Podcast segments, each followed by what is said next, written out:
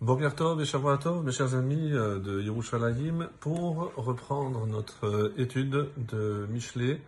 Donc nous avions commencé, on avait fait une petite introduction sur le chapitre 18 que nous allons étudier, qui va nous prendre euh, certainement quelques jours. Et nous allons maintenant, je vais reprendre la lecture du premier verset et on va continuer. L'état Ava Yevakesh Nifrad, celui qui se tient à l'écart, poursuit son désir.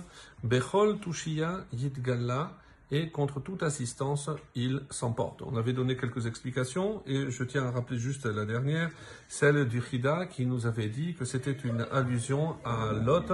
Et euh, pourquoi Nifrad Parce qu'il s'était séparé, je rappelle, de Abraham.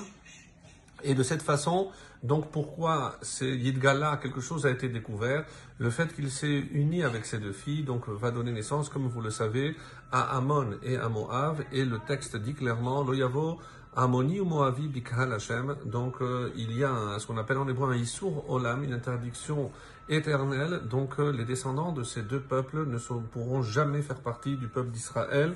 Et c'est comme ça donc que le Chida nous fait une allusion. Si on prend les premières lettres de ce verset, on trouve Lamed Yud Nun, Lin, celui qui dort, celui qui a couché, Bet Tav Bat, avec la fille, ou Yud, euh, en rajoutant la dernière lettre, Biti, il a couché avec sa propre fille.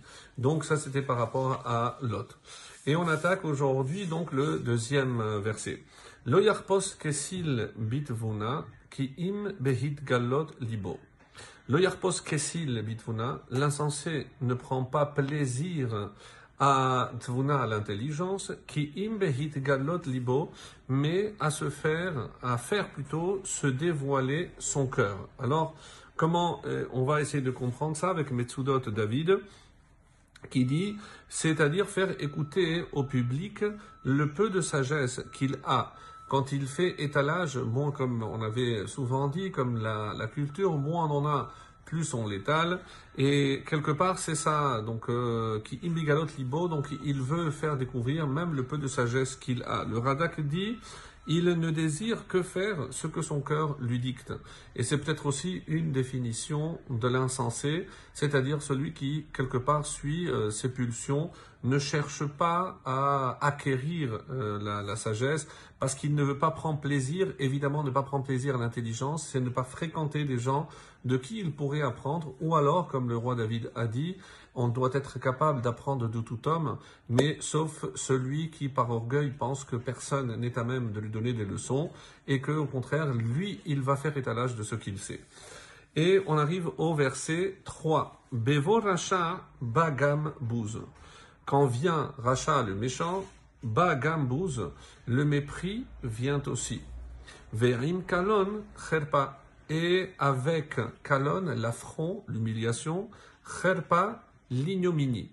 Alors, le Radak toujours, euh, qui va nous servir avec mes euh, David aussi, parce que même au niveau de la compréhension, euh, donc il est difficile, encore une fois, comme je l'ai souvent dit avec cet ouvrage, de traduire si on ne cède pas des commentaires, des différents commentaires. Le Radak dit la honte, finalement, qui est sa punition.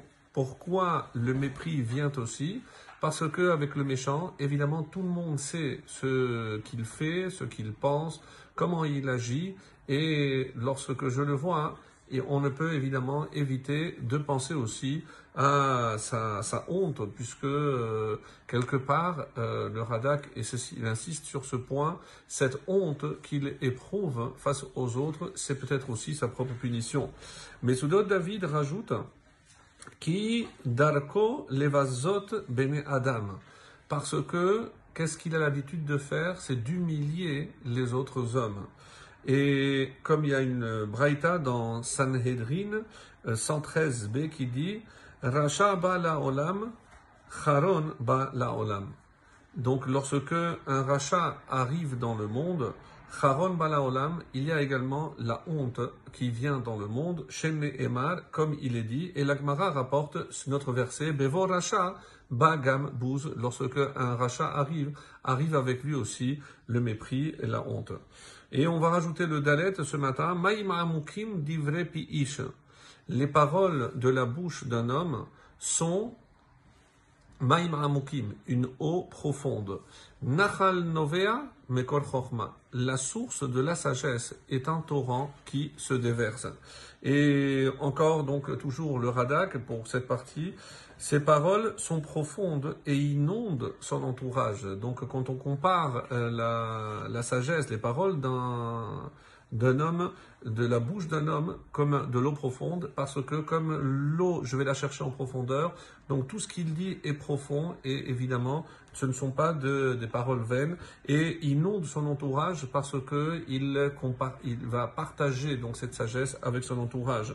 Metsudot, David, pardon, dira, la Maïma Mukim, c'est, il faut s'efforcer pour le chercher, parce qu'il faut aller chercher au fond.